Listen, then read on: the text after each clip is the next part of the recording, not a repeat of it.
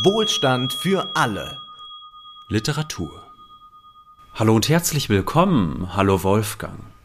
Hallo Ole. Heute sprechen wir über einen äußerst populären Roman über Oliver Twist von Charles Dickens. Dieser Roman ist zwischen 1837 und 1839 als Fortsetzungsroman in einer Zeitschrift erschienen und wurde danach zum Bestseller. Wir haben ihn in der Übersetzung von Gustav Meyring gelesen, erschienen im Inselverlag. Und das ist ja nicht das erste Mal, dass wir uns mit Charles Dickens auseinandersetzen. Von daher würde ich vorschlagen, dass wir die biografischen Details hier aussparen. Wir haben ja schon einmal über die Weihnachtsgeschichte gesprochen. Wer die biografischen Details nachhören mag, der möge das in dieser Episode tun. Heute konzentrieren wir uns ganz auf Oliver Twist. Was vielleicht, bevor du, Wolfgang, die Handlung zusammenfasst, dazu zu sagen ist, ist erstmal, du hast das ja schon gesagt, es ist ein Fortsetzungsroman. Und das merkt man diesem Roman an. Es ist ein Page-Turner, der sich von Cliffhanger zu Cliffhanger hangelt und der doch das Ziel hatte, auf die elendigen Zustände in den Slums Londons hinzuweisen. Das heißt, es ist ein Unterhaltungsroman, der gleichzeitig aber auch ein realistischer Roman sein will, der auf ein real existierendes Elend hinweisen möchte. Und Dickens hat dort auf Erinnerungen zurückgegriffen aus seiner eigenen Kindheit, die ökonomisch ja auch immer wieder prekär war. Und das ist auch ein Protest gegen die englischen Armengesetzgebungen. Also ganz besonders die ersten Kapitel, die im Armenhaus spielen, die sind bis heute von literaturhistorischer Bedeutung, die sind der Nachwelt im Gedächtnis geblieben. Ich glaube, fast jeder kennt diese Szene, sei sie nun literarisch oder dass man das vielleicht aus einer Verfilmung kennt, wo der kleine Oliver Twist dazu genötigt wird von den anderen Jungen, dass er um einen Nachschlag bittet im Armenhaus und er dafür dann bestraft wird. Das ist eine unglaublich bekannte Szene und das ist nur eine Szene, mit der Dickens das neue System der Armenhilfe ähm, lächerlich macht. Denn es ist ein spöttischer Roman, der die Kirche, den Staat, all diese Institutionen angreift. Denn die Armenunterstützung des Staates, die wurde zu dieser Zeit stark zurückgefahren. Ähm, wir haben ja kürzlich über das Bean-Hamlin-System gesprochen was ja folgendermaßen funktionierte, die Arbeiter hatten sehr niedrige Löhne und die wurden dann vom Staat aufgestockt, um irgendwie leben zu können, abhängig davon, wie viele Kinder die hatten. Und ab 1834 wurde dieses System abgeschafft und die Zahlungen des Staates, die wurden eingestellt. Und wer sich dann nicht mehr über Wasser halten konnte, der landete im Armenhaus und musste dort unter extremen Disziplinarbedingungen schuften oder der landete wie Oliver Twist auf der Straße und in der Kriminalität. Und die Empörung von Dickens über dieses System, das den stummen Zwang der ökonomischen Verhältnisse in England vollends etabliert hat. Das ist also der Ausgangspunkt der Romanhandlung. Aber Wolfgang, erzähl du uns doch kurz einmal, was eigentlich genau in diesem Roman passiert. Man könnte den Roman auch so zusammenfassen, es ist das, was Friedrich Engels erzählt in der Lage der arbeitenden Klasse äh, von England, hier aber als Räuberpistole. Denn hier werden tatsächlich die elenden Zustände, die herrschen bei den Arbeitern, bei den Arbeitslosen, beim kriminellen Milieu in aller Deutlichkeit und auch in aller Blumigkeit geschildert.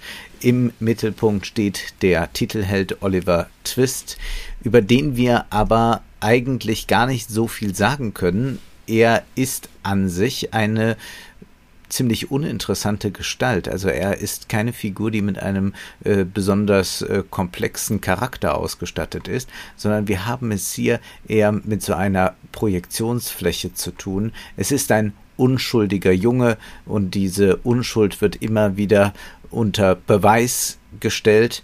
Wir haben es mit einem Waisenjungen zu tun, der in einer englischen Kleinstadt aufwächst und der in einem Armenhaus leben muss und dort dann äh, versucht für sich die Situation ein wenig zu verbessern. Er hofft auf etwas mehr Essen, weil er äh, sonst verhungert. Also Hunger ist ein ganz, ganz großes Thema und es wird immer wieder geschildert äh, mit äh, einmal einem Ton des Mitleids, aber auch mit einem Ton äh, des äh, Sarkasmus, wie dieses System äh, funktioniert, also wie äh, junge Knaben äh, dort einfach verhungern müssen, weil man ihnen nichts zu essen gibt. Und nun, dieser Oliver Twist äh, möchte ein bisschen mehr haben und wird dann äh, nicht nur ausgeschimpft, sondern in den Kohlenkeller gesperrt. Er wird dann von äh, dem, der ihn eigentlich betreut, der so ein bisschen die Hand äh, über den äh, armen Kindern halten soll, Mr. Bumble äh, von der Kirche, äh, dann dazu äh, gebracht, dass er früh arbeiten muss und so soll dann dieser Oliver Twist bei einem Sargschreiner anfangen zu arbeiten, Mr. Sourberry und soll also lernen, was eigentlich Arbeit heißt. Äh, es sind unglaubliche Szenen, die dann geschildert werden. Beispielsweise lesen wir, wie äh, Oliver mit diesem äh, Sargschreiner zu einem Haus geht, in eine Wohnung geht, wo dann eine Leiche liegt und das sind äh, sehr drastische Schilderungen. Also das Elend äh, scheint man förmlich zu riechen, das sich hier auftut. Aber damit endet auch nicht die Geschichte von Oliver Twist, sondern es geht immer weiter und weiter. So wird er häufig gedemütigt, was dazu führt, dass er versucht wegzulaufen, was ihm dann oft auch gelingt. So gibt es da einen Lehrling bei diesem Sargschreiner, der auch versucht, den Druck nach unten abzugeben, ganz froh ist, dass er jetzt Oliver Twist dort hat und äh, so kommt es äh, zu einer Auseinandersetzung zwischen diesem Lehrling namens Noah und Oliver und Oliver äh, kann dann äh, nach London fliehen. Er gerät dann in äh, die Gesellschaft äh, von Kriminellen, vor allem ist da der jüdische Hehler Fagan, der eine, ein ganzes Bataillon hat äh, von äh, Dieben, von Taschendieben, äh, die vom Taschentuch bis zur Geldbörse alles Mögliche stehlen und das wird dann veräußert. Und Oliver möchte aber ein anständiger Junge bleiben. Er möchte auf keinen Fall zum Dieb werden. Er möchte nicht kriminell werden, aber genau das hat man mit ihm vorgesehen. Man sieht ein gewisses Talent in ihm, möchte aus ihm einen Verbrecher machen. Er äh, gerät dann in die Hände der Polizei. Man erkennt aber äh, seine Unschuld, nicht die Polizei erkennt es, sondern der Bestohlene, ein Mr. Brownlow, der will sich eigentlich um diesen Oliver kümmern und das gelingt aber nur für wenige Momente. Oliver gerät wieder in die Fänge dieser Verbrecher und so geht es weiter und weiter, bis er plötzlich in einen äh, größeren Fall involviert ist. Äh, da geht es um ein bisschen mehr als nur um Taschendieb, äh, Diebstahl und so kommt es dann, dass dieser Oliver erst einmal äh, tief in diese äh, kriminellen Milieus hineinrutscht dann aber natürlich erleben wir auch hier eine Aufstiegsgeschichte, die mit Glück zusammenhängt, die mit Talent zusammenhängt und die auch zugleich ein Bildungsaufstieg ist, denn es deutet sich da schon an, Oliver hat ein Talent, man muss ihn fördern, er muss lesen und vielleicht wird er sogar einmal ein großer Schriftsteller, wer weiß das schon. Also was wir hier erzählt bekommen, ist eigentlich ein Jugendroman äh, oder die ein Roman über einen jungen Menschen, der es ganz schlecht im Leben angetroffen hat und der dann aufgrund von Begegnungen, äh, glücklichen und unglücklichen Zufällen plötzlich das werden kann am Ende, was er schon immer war, nämlich ein guter Mensch. Es ist ein unglaubliches Auf und Ab. Du hast ja geschildert, er kommt dann bei diesem Mr. Brownlow unter, dann wird er wieder gefasst von Fagin und seinen Konsorten, dann äh, wird er gezwungen, in ein Haus einzubrechen. Dort wiederum tun sich neue Wohltäterinnen in diesem Fall auf, die ihn dann, äh, nachdem dieser Einbruch misslingt, aufnehmen und am Ende wird dann noch die ganze Familiengeschichte aufgedröselt. Am Ende, du hast es schon gesagt, kommt heraus, wer Oliver wirklich ist und dass er eigentlich nie in solchen elendigen Umständen hätte leben müssen und wie ihm da das Schicksal mitgespielt hat. Und es ist wirklich ein beständiges Auf und Ab. Ich habe ja schon gesagt, es ist ein page -Turner. Wir haben jetzt ja nur Bruchteile äh, ja, ja. erwähnt von der Handlung, was da alles ist. Auch im kriminellen Milieu gibt es natürlich auch wieder verschiedene äh, Figuren. Manche nähern sich ihm an, manche haben da auch tatsächlich dann ein Herz für Oliver, andere wiederum nicht, wissen ihn mehr oder weniger auszunutzen. Äh, das heißt, wir haben es mit einem Tableau von sehr sehr vielen Figuren zu tun. Manche sind sehr holzschnittartig gezeichnet, andere wiederum, äh, vor allem die äh, Figuren, die sich dann so ein bisschen mehr um Oliver kümmern, äh, bekommen etwas äh, stärker Charakterzeichnung.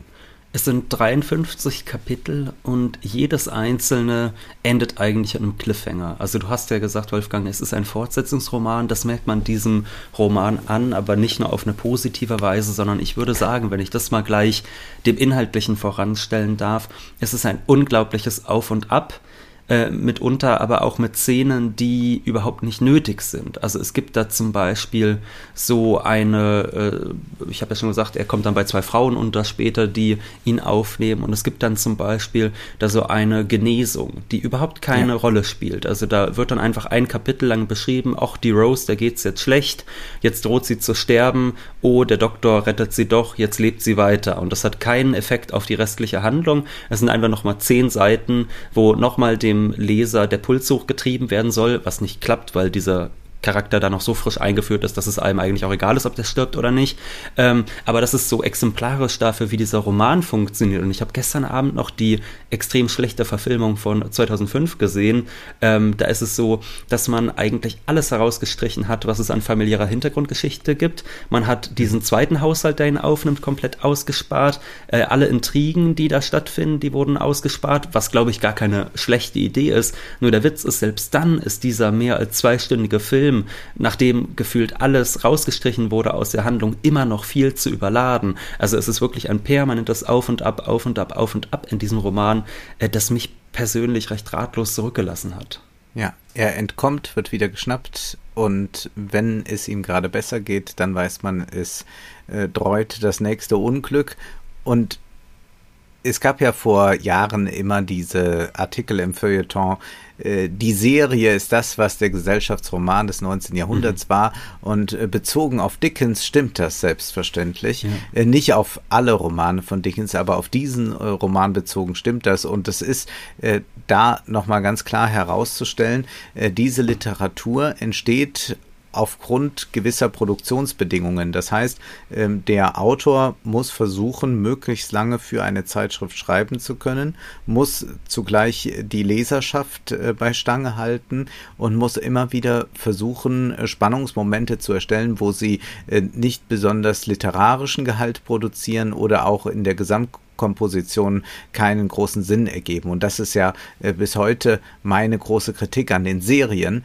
dass sie ja auch häufig so gearbeitet sind, dass sie nicht auf eine Stringenz oder eine zumindest ähm, narrative Zwangsläufigkeit hinauslaufen, sondern dass man sagt, gut, wir brauchen noch 60 Minuten, wie füllen wir die? Wir erzählen noch eine Backstory. Und genau das passiert ja auch, dass man manche Figuren äh, nur mit wenigen Worten eingeführt bekommt und dann muss aber manchmal ein bisschen äh, Zeit geschunden werden. Äh, dann versucht man irgendwelche Backstories zu erzählen oder versucht irgendwelche Charaktereigenschaften äh, näher auszuführen. Aber wenig äh, führt da eigentlich zu dem, worum es geht. Äh, der Roman, so mein Eindruck, zerflettert auch ja. na, immer weiter gerade da, wo er so sehr versucht, das alles zusammenzubinden. Also äh, wir haben es am Anfang eigentlich mit tatsächlich einer Schilderung dieser Verhältnisse zu tun, die einen äh, schockiert und äh, die ich auch sehr, sehr gut finde äh, in, in, vielen Dingen. Zwar gibt's da auch das sehr übersteigerte oder das kitschige, das sentimentale äh, spielt bei Dickens ja meist eine äh, große Rolle. Das setzt er sehr gerne ein, um Tränen zu evozieren. Aber dennoch ist er da tatsächlich sehr stark an Engels dran? Oder auch äh, kann man hier sehen, dass solche Theorien von äh, Bentham zum Beispiel schon von ihm rezipiert worden und er zeigt dann die ganze Perfidie, äh, Perfidie eines solchen Systems. Aber hinterher versucht er dann äh, alles, was er so aufgeworfen hat, zusammenzubinden, damit äh, eines zum anderen kommt und wir erfahren, wer mit wem verwandt und mhm. bekannt war. Und das ist aber derart mühsam hergeleitet, dass ich dann am Ende sagen kann, Glückwunsch, die Konstruktion ist in irgendeiner Weise aufgegangen, aber ein Lesevergnügen war es dann nicht. Ich glaube, wir werden am Ende dieser Folge nochmal zurückkommen auf genau dieses Problem. Dann können wir das ja vielleicht auch mal einreihen mhm. in ja. äh, die Literatur, die wir bereits gelesen haben ein Vergleich, der drängt sich einem natürlich sofort auf. Du hast eben schon gesagt, Oliver Twist ist eigentlich eine Projektionsfläche. Also wir ja. haben ja gesagt, wir hassen den kleinen Lord und tatsächlich ist es so, Oliver Twist, den hasst man jetzt nicht, weil er nicht so eine ganz so übersteigerte Projektionsfläche ist. Aber eigentlich ist Oliver Twist genauso ein Nicht-Charakter äh, wie der kleine Lord. Und interessant ist eigentlich eher das, was um ihn herum passiert. Interessanter sind eigentlich alle anderen handelnden Charaktere und interessant ist die Umgebung. Und da wollen wir doch mal reingehen in den Text, denn du hast es schon gesagt, gerade die ersten Kapitel sind mit am interessantesten. Sind auch die, wo man am besten die Anklage, die Dickens erheben will, nachspüren kann. Da heißt es zum ja. Beispiel über das Arbeitshaus folgendes.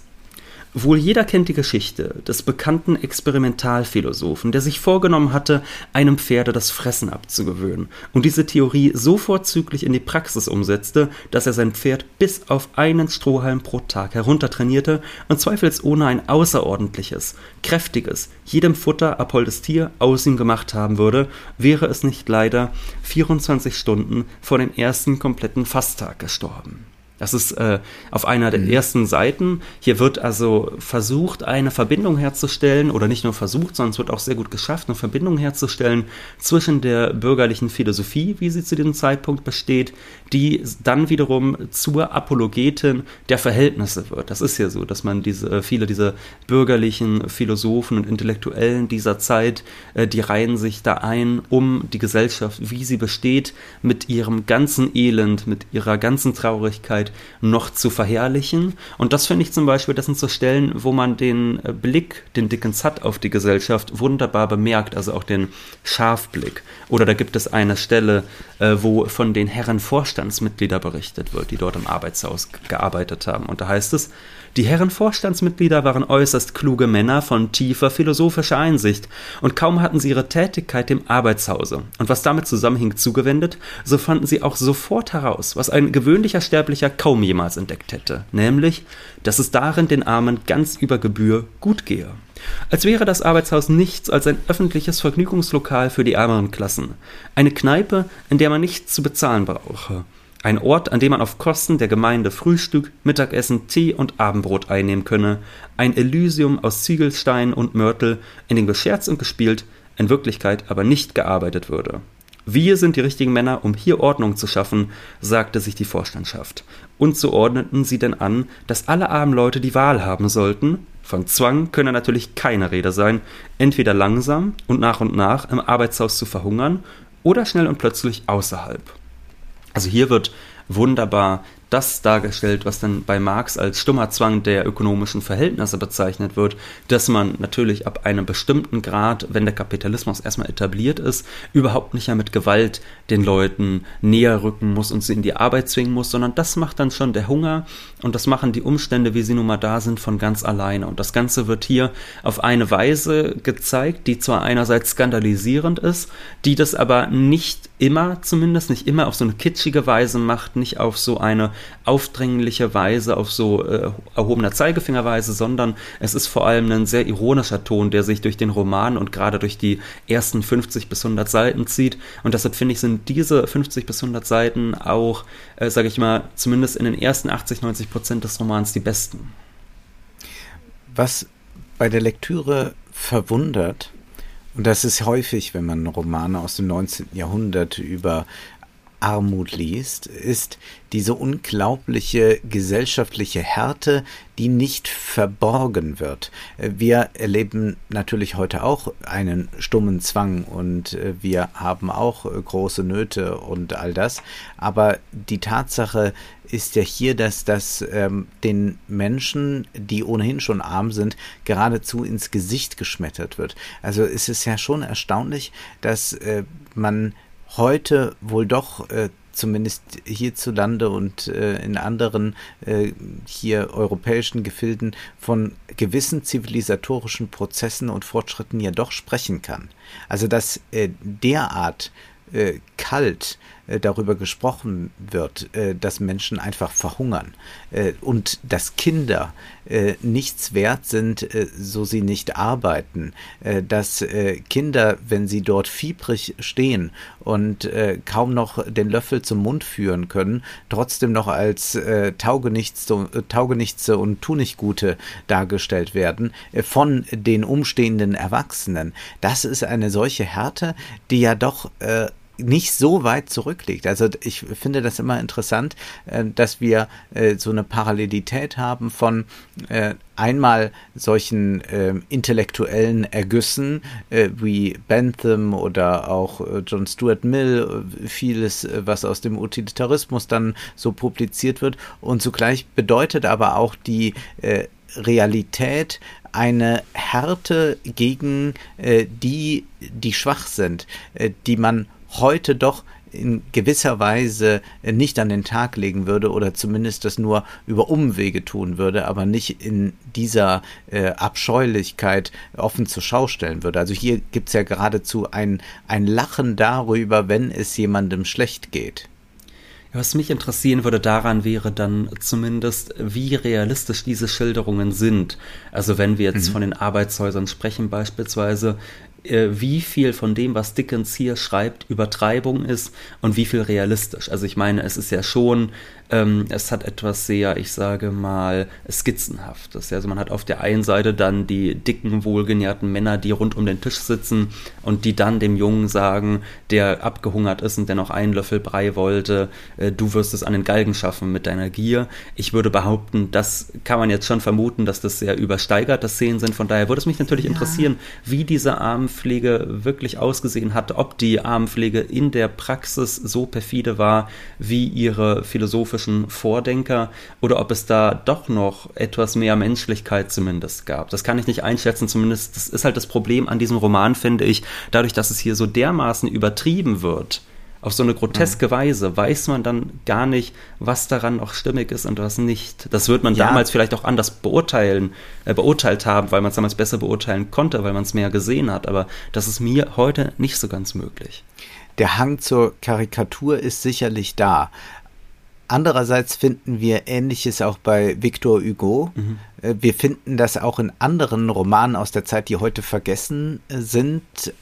Denn Dickens ist jetzt nicht der Erste, der so ein Milieu aufgreift, sondern das ist etwas, was dann schon äh, vorher da war. Nur äh, treibt er das dann auf die Spitze oder äh, bringt dieses Genre auch zu einer gewissen Reife. Und wenn wir uns überlegen, welche Parlamentsäußerungen Marx so in seinen Werken mhm. zitiert, wo es um solche Themen geht. Oder wenn wir da an äh, diese Schilderungen denken über den Arbeitstag oder die äh, Zufuhr von äh, Kaffee und Portwein irgendwelchen Arbeiterinnen, äh, bis sie nicht mehr können und schließlich tot umfallen, äh, dann sind wir ja gar nicht weit von dem entfernt, was Dickens hier beschreibt. Also sicherlich hat man hier eine äh, Literarisierung äh, vorgenommen und hat äh, sich manchmal eher für die Karikatur als für den Dokumentarfilm entschieden. Aber ich glaube, dass es trotzdem sehr, sehr nah rankommt und klar machen diese Umstände, die dort sind, natürlich auch solche Charaktere und das wäre äh, vielleicht auch meine erste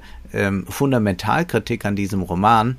Wir haben es bei Oliver mit einem herzensguten Menschen zu tun, der sich in den Kopf gesetzt hat, er will kein Dieb werden, er will kein Verbrecher sein. Und das ist natürlich eine äh, Moralisierung, die sehr in Frage zu stellen ist. Wir kennen den Satz, erst kommt das Fressen, dann die Moral von Brecht, womit ja gemeint ist, dass in gewissen Umständen es ja äh, nicht mehr äh, Fragen der Moral sind, die einen zu irgendetwas leiten, sondern da geht es um das Überleben. Und hier wird natürlich, indem man eine solche Figur schafft, die so sehr äh, auf einem Prinzip äh, der äh, Rechtschaffenheit beharrt, äh, mit der Etablierung einer solchen Figur sorgt man dafür, dass alle anderen Figuren, also die Verbrecher sind, in gewisser Weise äh, nicht Verbrechen aus irgendwelchen Umständen heraus begehen, sondern das Verbrecherische ihnen eigentlich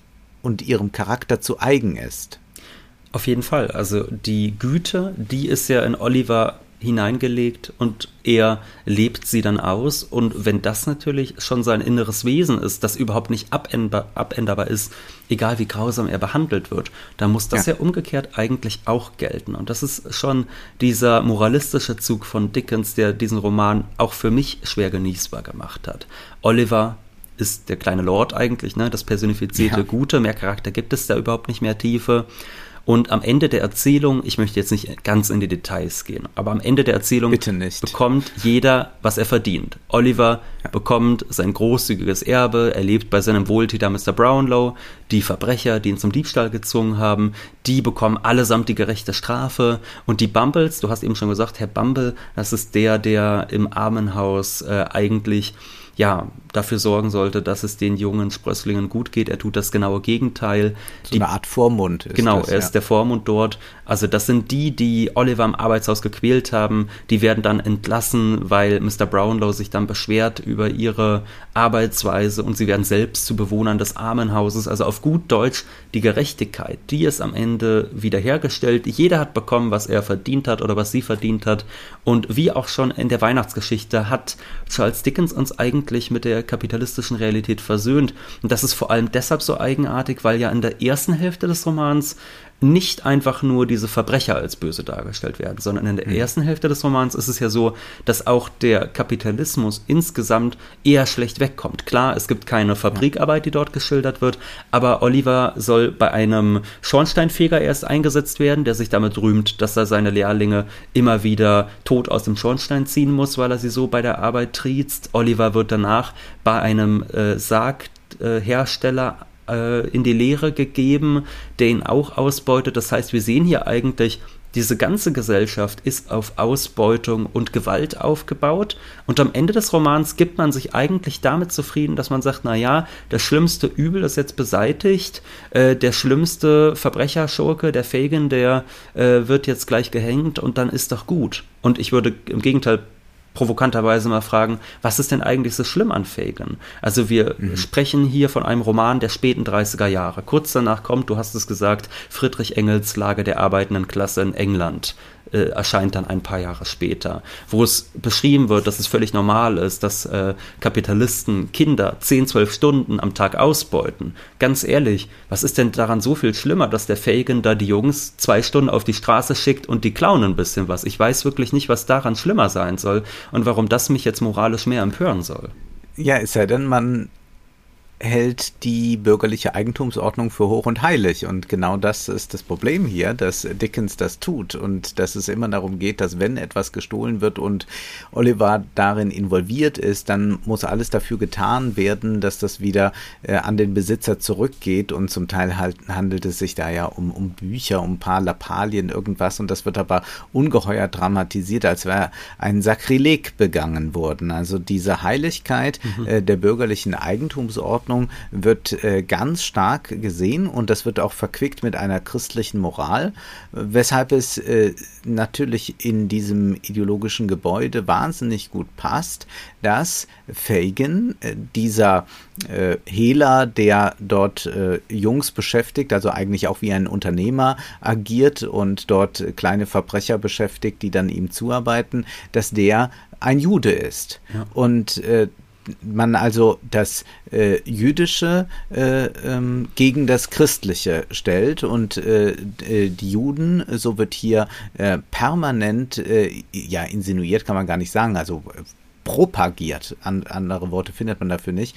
Ähm, Juden haben keine Moral, und äh, sie sind amoralisch, sie sind zu allem bereit, äh, sie äh, sind äh, aber auch am Ende wieder nur äh, welche, die von, von einer noch höheren Macht gelenkt werden, also sie sind äh, verkommene Subjekte, so wird das hier geschildert. Und das sieht man jetzt nicht daran nur, dass wir es mit einer Figur zu tun haben, von der wir auch erfahren, dass sie jüdisch ist, sondern es ist in fast jedem Absatz, in dem diese Figur Fagin vorkommt, immer die Rede von dem Juden.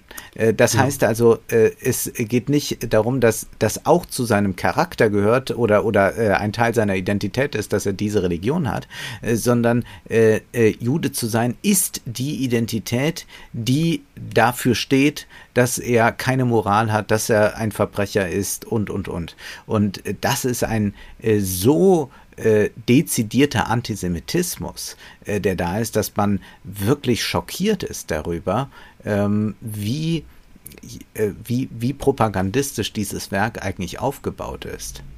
Ja, es ist äh, für mich auch sehr überraschend gewesen. Mir war das vor der Lektüre überhaupt nicht klar tatsächlich.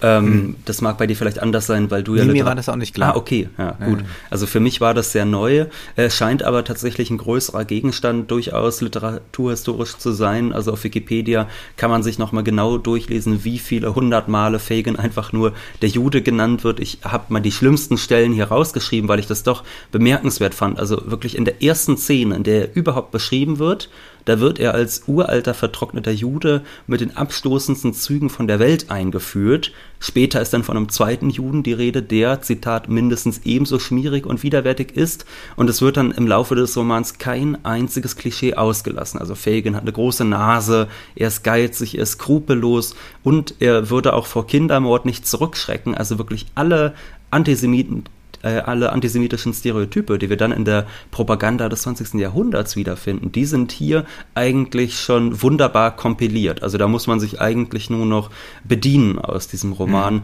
Es war für mich tatsächlich auch sehr schockierend, wie perfide, wie transparent das Ganze war. Also zum Beispiel beim Geldverleiher, den wir ja gelesen hatten, da, das war ja eher ein Roman, der, sag ich mal, eher liberal war, aber der dennoch noch mit diesen Klischees spielte um sie dann aber am Ende eher noch äh, kritisch zu betasten. Hier werden diese Klischees einfach ganz umstandslos reproduziert und auch für das Wesen des Judentums genommen. Ja, und äh, da sieht man auch, dass äh, dieser Autor äh, keinerlei Interesse daran hat, ökonomisch eigentlich etwas zu mhm. verstehen.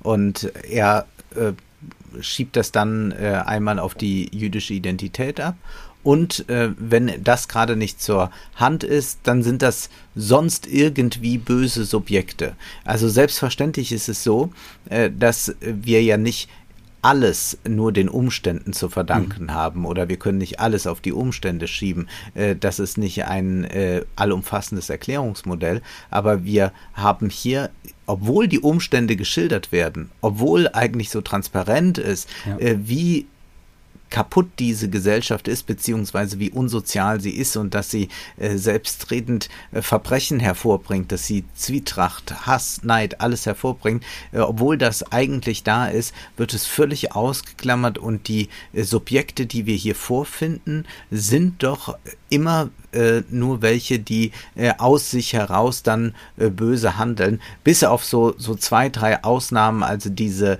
äh, Nancy, äh, die in dem Verbrechermilieu ist äh, mit Sykes und Fagin, sie merkt zu spät, sie habe sich da mal falsch auf was eingelassen, sie ist mal falsch abgebogen und dann sieht man, dass sie in einem gewissen Zwangsverhältnis sich befindet und deswegen bekommt sie so nachträglich eine kleine Entschuldigung äh, geliefert für ihr Verhalten. Äh, aber die anderen äh, sind böse, äh, weil sie böse sind. Und das wird dann noch mal stärker ähm, bei den jüdischen Figuren, vor allem bei Fagin, wo man ganz klar sagen kann, dem wird also schon Böswilligkeit qua Identität zugeschrieben, weil er jüdisch ist. Und das ist eine, eine solche Dummheit. Und ich muss auch hier mal sehr deutlich werden, man liest ja oft Klassiker mhm. Und dann stellt sich äh, häufig das Gefühl ein, dass man doch sehr, sehr äh, begeistert ist davon. Und dann gibt es vielleicht auch Sachen, diesen Klassiker, die findet man aber persönlich gar nicht so interessant. Ja, da, da finden wir auch Romane, die wir da nennen können, äh, die wir vielleicht dann persönlich gar nicht so schätzen. Aber nun war Charles Dickens und war vor allem Oliver Twist nie so bekannt für also das ist jetzt nicht, nicht die, die erste Garde Weltliteratur, aber dennoch ist es sicherlich einer der populärsten Romane überhaupt, was man auch daran sieht, dass er dutzend Male verfilmt wurde als Serie und mhm. was auch immer. Und ich würde einfach sagen, das ist Schund. äh, es mag ja sein, dass zu Dickens Zeiten noch viel mehr schon produziert wurde, viel Schlechteres produziert wurde, aber dass sich dieser Roman so lange halten konnte, ist ein absolutes Missverständnis oder zeugt von einem ziemlich schlechten Geschmack. Dem würde ich auch zustimmen. Es gibt eigentlich für mich nur ein Kapitel, das wirklich herausragend ist. Äh, ich lass dich mal an. Also, was würdest du sagen, ist das beste Kapitel?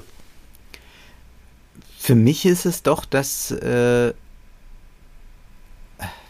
ja wohl das im, nein, halt, ich, ich wollte jetzt eigentlich was, was nochmal zu diesem Armenhaus oder so, aber ich glaube, es ist doch eigentlich das, äh, wo, wo ähm, äh, Oliver in diesem äh, kriminellen Milieu ist und man sein Talent erkennt und ihm eigentlich sagt, aus dir kann mal was Großes werden. Also Fagin auch, äh, dass er sich so ganz kurz so dieses Genre Unternehmerroman aufblitzt. Also eigentlich könnte er ein großer Krimineller werden.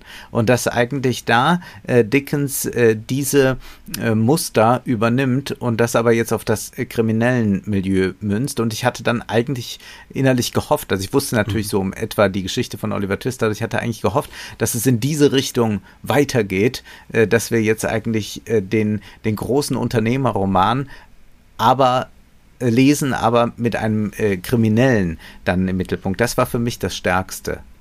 Also für mich mit Abstand das stärkste Kapitel. Das einzige, also die ersten Kapitel, die sind gut. Die machen auch noch wirklich Spaß zu lesen. Dann gibt es eine sehr große Durchstrecke und dann gibt es ein Kapitel relativ gegen Ende, äh, was ich total überragend fand, und zwar Sykes Flucht.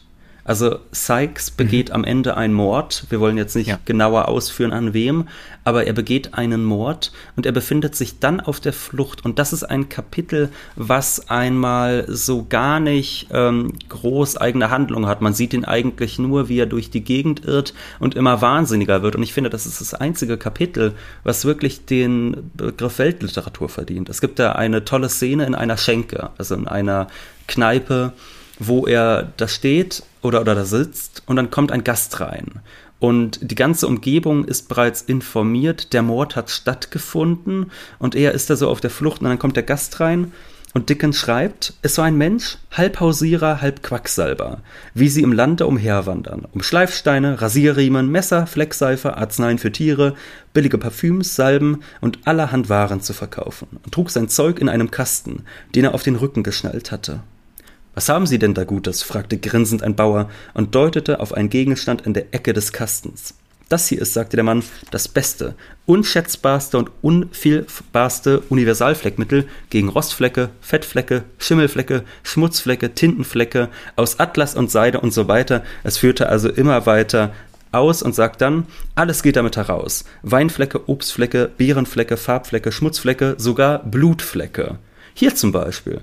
Auf diesem Hut dort an der Wand sehe ich einen Fleck, den ich sogleich entfernen will. Halt, schrie Sykes und sprang auf. Her damit, das ist mein Hut. Ich will Ihnen doch bloß einen Fleck herausputzen, entschuldigte sich der Hausierer und zwinkerte der Gesellschaft zu. Ehe Sie noch durch die Stube laufen können und sich den Hut holen, ist der Fleck schon draußen. Sehen Sie, meine Herrschaften, hier diesen dunklen Fleck auf dem Hute dieses Herrn. Der Fleck ist nicht größer als ein Schilling, aber dicker als eine halbe Krone. Ob das ein Weinfleck ist, oder ein Obstfleck, oder ein Schmutzfleck, oder ein Blutfleck, weiter kam der Hausierer nicht, denn Zeig streckte ihn mit einem Hieb zu Boden, entriss ihm den Hut und raste hinaus. Das finde ich ist äh, also so eine Szene, weil die so eine tolle Perfidie hat. Also dass der dieser Mann in die Kneipe kommt, der will überhaupt nichts Böses und der hat zufällig gerade noch so ein Putzmittel bei gegen Flecken, sieht diesen blutbeschmierten Hut und dann dreht Sykes äh, dort völlig durch. Das finde ich ist zum Beispiel mit die beste Szene des gesamten Romans. Und das sagt mhm. ja natürlich auch schon viel aus, denn ganz ehrlich gesagt, wenn man sich einen Roman wie Verbrechen und Strafe ansieht, der schafft es über 600, 700 Seiten, diesen Wahn ja. eines Mörders darzustellen und das wird auf 600, 700 Seiten einem nicht langweilig. Äh, und hier hat man auf 400 bis 500 Seiten viel mehr Handlung, viel mehr auf und ab und trotzdem ist es in Wahrheit viel langweiliger. Aber diese eine Szene, finde ich, die ist tatsächlich Weltliteratur. Da hat man irgendwie den, den Wahnsinn eines Raskolnikow oder mhm. von einer Lady Macbeth, die davon träumt, sich zu Hände, die Hände zu waschen und der Blutfleck will einfach nicht abgehen. Also da hat man wirklich mal diese literarische Größe und die gibt es sonst in diesem Roman nur ganz, ganz selten.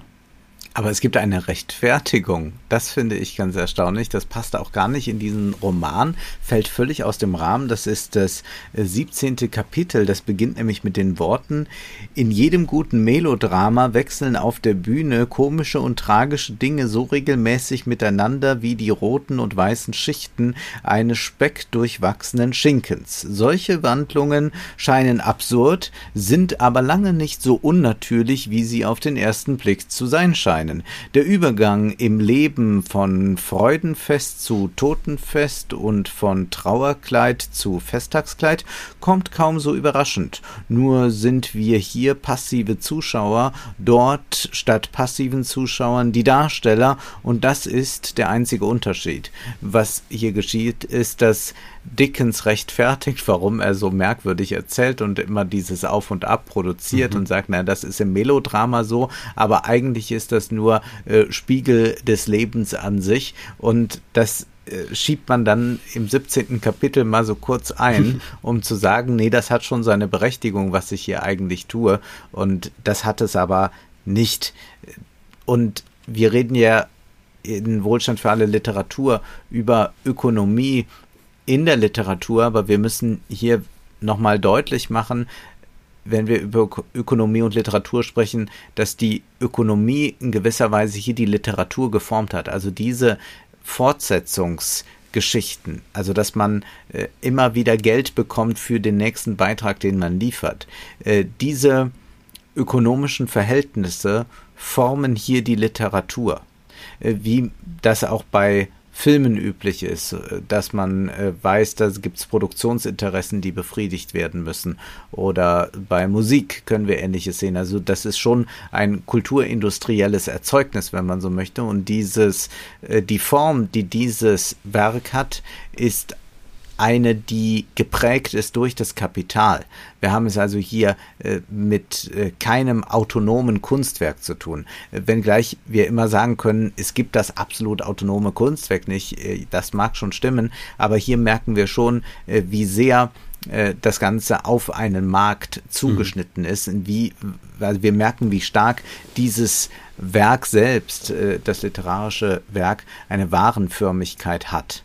Und zugleich wird uns eine Kapitalismuskritik mitgeliefert, die aber so handzahm ist, dass sie so eine äh, scheinbare Kritik eigentlich nur darstellt, sondern wir haben es ja hier eigentlich mit einer äh, völligen Bestätigung der bürgerlichen Moral zu tun. Es sind bürgerliche Moralvorstellungen, von denen äh, Oliver geleitet ist. Er ist auch derjenige, der nicht sich verbündet mit Arbeitern. Also das ist nicht wie bei Solar, wo wir am Ende äh, tatsächlich einen Klassengegensatz aufgetan haben, sondern es geht nur darum, dass hier ein Individuum, das an sich äh, tugendhaft ist, dann auch tugendhaft und äh, angenehm leben kann, während den anderen das äh, geschieht, was sie verdienen. In gewisser Weise ist also die Kritik, die geäußert wird am Utilitarismus und äh, an äh, anderen äh, Theoretikern, äh, Bernard Montville und, und, und, ist das etwas, was im Prinzip vom Roman schlussendlich bestätigt wird. Also ich kann mir nicht vorstellen, dass ein äh, Jeremy Bentham äh, große mhm. Probleme mit diesem Roman gehabt hätte. Zur Frage, also ganz kurze Intervention zur Frage, ob es autonome Kunst gibt. Es gibt ja zumindest Künstler, die haben zum Beispiel nicht direkt für den Markt produziert, die wurden erst später ja. entdeckt. Man denke an einen Kafka, der ein sicheres Einkommen an sich hatte, der seine Kunst ja. produziert hat, der wollte, dass diese Kunst am Ende verbrannt wird, soweit ich weiß. Also ich glaube, das hm. hat er ja äh, Max seinem Brot Freund, das machen. Ja. ja, genau, da mitgegeben. Und ich meine, da kann man zumindest sagen, dass es ohne einen äußeren Zwang produzierte Kunst, ohne dass man reflektiert darauf, wie könnte es dem Publikum oder dem zahlungskräftigen Markt gefallen, da kann man schon eher von einer autonomen Kunst sprechen als hier. Aber das nur kurz als Intervention. Ansonsten, äh, du hast völlig recht, Wolfgang. Es ist so eine eigenartige Moral. Man stellt am Anfang dar, dass die ganz normale Lohnarbeit, wie sie stattfindet, zum Beispiel bei so einem Sargproduzenten, dass die mit schlimmster Ausbeutung verbunden ist. Und dann soll es aber auf der anderen Seite was ganz Schreckliches sein, reiche Menschen zu bestehlen. Also die Leute, die reich werden durch Ausbeutung anderer, und das wird hier ja dargestellt, das wird hier dargestellt. Diese Leute zu bestehlen, soll einen in eine moralisch fragwürdige Position rücken. Es ergibt vorne und hinten keinen Sinn. Und das ist wirklich das Eigenartige. Es ist ein so extrem inkonsistentes Werk einfach. Also diese bürgerliche Moral, die ist auf der einen Seite kritisiert, auf der anderen Weise wird sie so radikal verteidigt, wie es nur geht. Und dann gibt es wieder hellsichtige Stellen. Ich will jetzt nicht nur schimpfen, wir haben jetzt schon viel geschimpft. Ich möchte vielleicht noch eine Stelle vorlesen, die ich wirklich schön fand aus der ersten, aus dem ersten Drittel des Romans. Und zwar, das ist die Szene, wo Oliver zu Unrecht verdächtigt wird, das Taschentuch gestohlen zu haben. Da heißt es dann, so ein Ruf, haltet den Dieb, haltet den Dieb, hat eine magische Wirkung. Der Kaufmann springt hinter dem Ladentisch hervor, der Fuhrmann vom Wagen herunter, der Fleischer wirft seine Mulde weg und Bäcker seinen Brotkorb. Der Milchmann lässt seinen Eimer stehen, der Laufbursche verliert sein Paket. Jeder wirft weg, was ihn am Laufen hindert. Der Schuljunge seine Marmeln, der Maurer seine Kelle, das Kind sein Gummiball und tobend, kreischend und brüllend geht die wilde Jagd um die Ecke. Die Hunde bellen und jagen einher und verscheuchen die Hühner, und Straßen und Plätze und Höfe widerhallen von dem Ruf Haltet den Dieb, haltet den Dieb. Bei jeder Straßenbiegung wächst die Menge an. Dahin laufen sie und patschen durch Pfützen und Rinnsteine. Fenster fliegen auf und vorwärts, immer vorwärts stürzt der Knäuel. Alles kreischt vor Freude. Haltet den Dieb! Wenn sie den Arm endlich haben, zu Boden geworfen liegt er da, und die Menge umdrängt ihn. Und jeder trachtet, ihm noch einen Hieb zu versetzen. So, das ist zum Beispiel so eine Szene, wo wunderbar der Wahnsinn der bürgerlichen Moral eigentlich dargestellt wird. Also vom Schulkind, ja, vom kleinen Kind, das dann auch mit den Murmeln spielt, bis zum Reichen, über den mittelständischen Unternehmer, der da seinen kleinen Marktstand hat. Schützen alle fanatisch das Eigentum. Sie rotten sich zusammen, um nach unten zu treten. Sie haben davon überhaupt nichts. Es bringt ihnen nichts. Im Gegenteil, vielen dieser Schulkinder würde man wahrscheinlich selbst empfehlen, ab und zu noch was zu klauen. Und trotzdem rotten sich alle zusammen, um dort den, die Verletzung des Eigentumsrechts zu sanktionieren. Und das finde ich ist zum Beispiel so eine Szene, äh, die fantastisch ist. Es gibt äh, ähnliche ja. Zusammenrottungen und? im Laufe des Romans. Eine möchte ich noch erwähnen, und zwar am Ende gibt es ja diesen Mord. Und der ja. bewegt die Öffentlichkeit auch sehr. Und das ist so interessant, weil wir es hier mit einer Person haben, die nie jemanden interessiert hat. Das Elend dieser Person hat nie jemanden interessiert. Wäre diese Person verhungert, so hätte es keinen interessiert. Und sobald das aber ein Mord ist, der an dieser Person verübt wird, da begehrt die öffentliche Moral auf. Da werden alle zu Moralisten, da rennen sie in Meuten durch die Stadt ja. und suchen den Mörder. Und ich finde, das sind eigentlich die Szenen, wo Dickens wahrscheinlich ohne sich das selbst bewusst zu machen, am meisten versteht über diese Gesellschaft.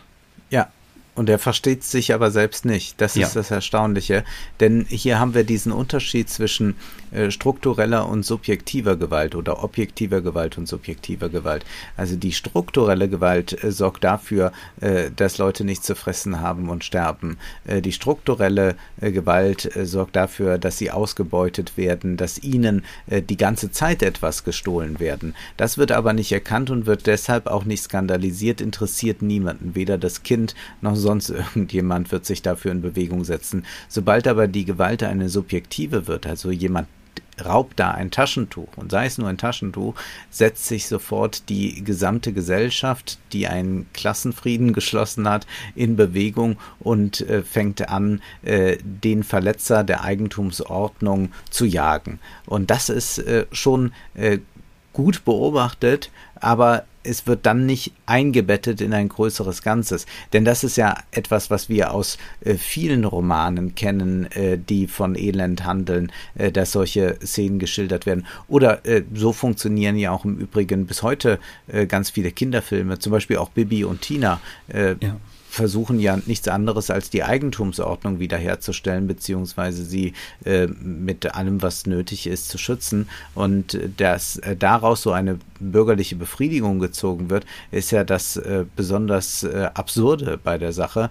Und hier äh, deutet sich so ein bisschen an, äh, wie großartig so ein Roman hätte werden können. Genauso auch, wenn äh, man Oliver so nahelegt, er soll sich das doch mal überlegen, für Fagin zu arbeiten. Also auch da deutet sich was ab. Also da gibt es den Dialog, warum trittst du eigentlich nicht bei Fagin ein, Oliver? Fragte Bates und machst dich selbstständig, ergänzte der Baldoverer grinsend.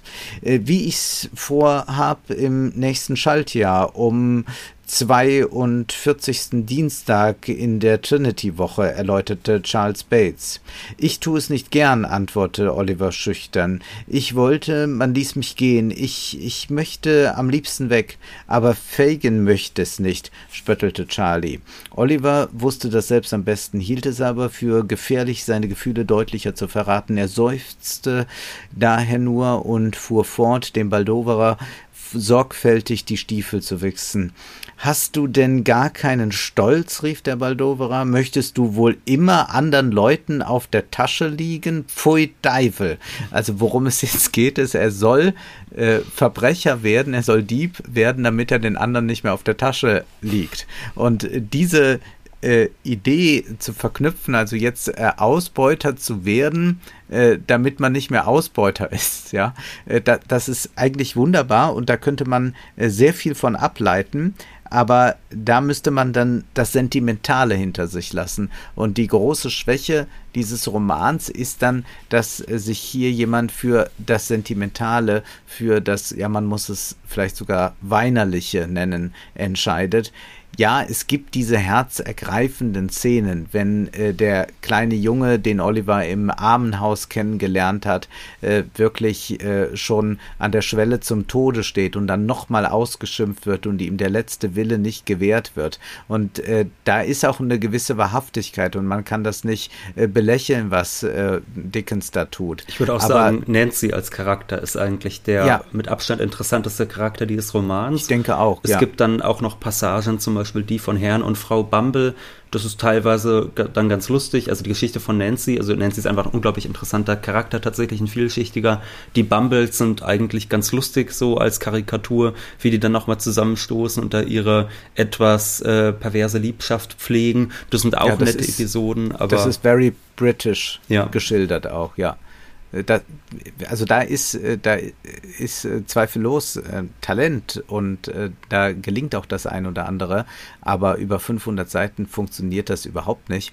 Und deshalb ist mein Wunsch, dass wir uns vielleicht doch auch von manchen Werken, die so in aller Munde sind, lösen können. Also hier das das muss nicht mehr kanonisiert werden. Das ist, nein, nein, nein da, das ist das ist einfach falsch. Dieser Roman ist nicht intelligent. Er ist äh, in den meisten äh, Stellen äh, belanglos. Er hat ähm, bis auf wenige wenige Szenen keine besondere literarische Qualität. die antisemitischen Stereotype sind zum Himmelschreien. Also ich kann an diesem Roman eigentlich fast kein gutes Haar lassen und rate dringend ab. Ich auch. Und ich frage mich da jetzt nochmal, ist das vielleicht auch fast schon eine Epochenfrage? Jetzt haben wir drei Romane, äh, also drei dieser, ich sage mal, Page-Turner der viktorianischen Ära gelesen. Wir haben ja den Geldverleiher gelesen von Catherine mhm. Gore. Wir haben Charlotte Brontes Shirley gelesen und jetzt ja. haben wir diesen Roman gelesen, Oliver Twist. Es sind ja, ich weiß jetzt nicht, wie es bei Shirley ist. Der Geldverleiher ist ja auf jeden Fall auch ein Roman, der als Fortsetzungsroman erschienen ist, wie Oliver Twist. Bei Shirley bin ich mir jetzt gerade unsicher, aber ist zumindest denkbar.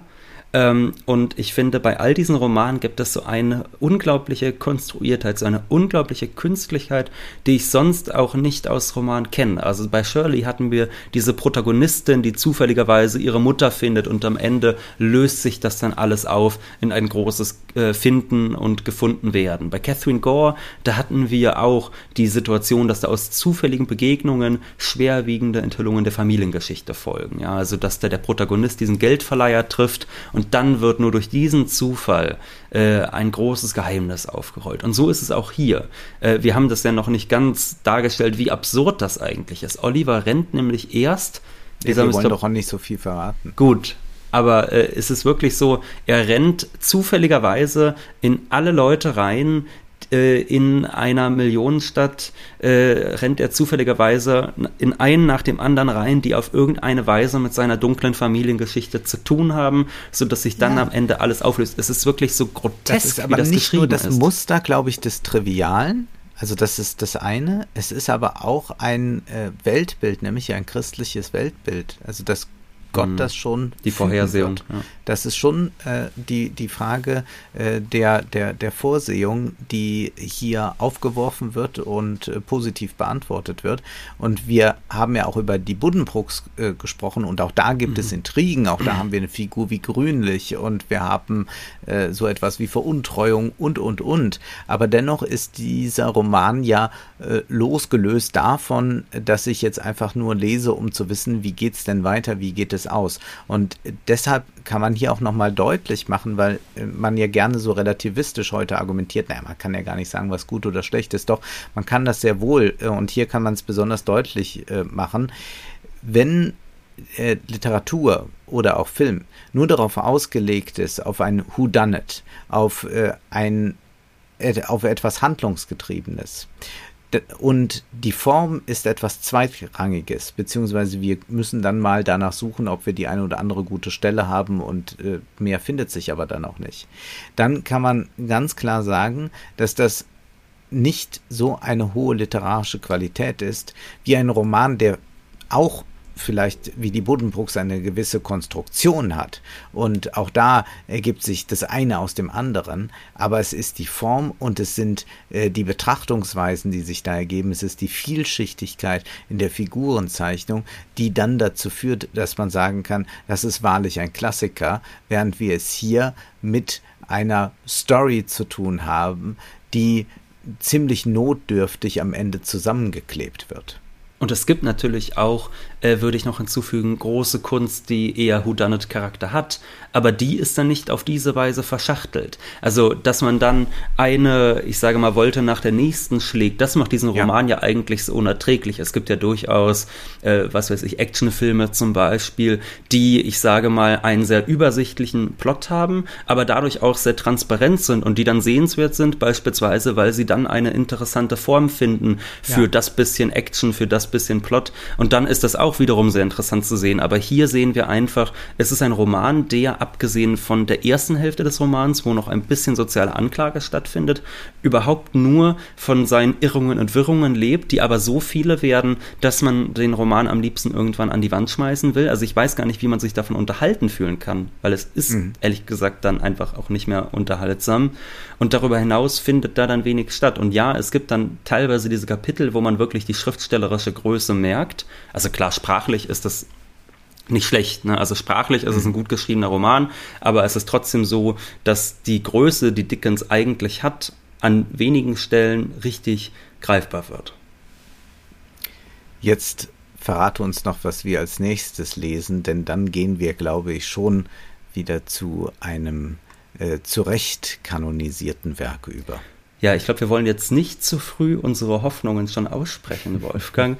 Aber wir lesen von Giuseppe Tomasi di Lampedusa Der Leopard in der Neuübersetzung von Burkhard Kröber, die bei Pipa erschienen ist. Nun noch der Hinweis, wir freuen uns sehr über finanzielle Unterstützung. Das ist möglich via Banküberweisung oder auch PayPal und wir sind angemeldet bei Steady und Patreon. Nun ist aber erst einmal Schluss für heute, denn Zeit ist Geld. Prosit. Das war Wohlstand für alle. Ihr könnt uns finanziell unterstützen über paypal.me-ole und Wolfgang oder über die in der Beschreibung angegebene Bankverbindung. Herzlichen Dank.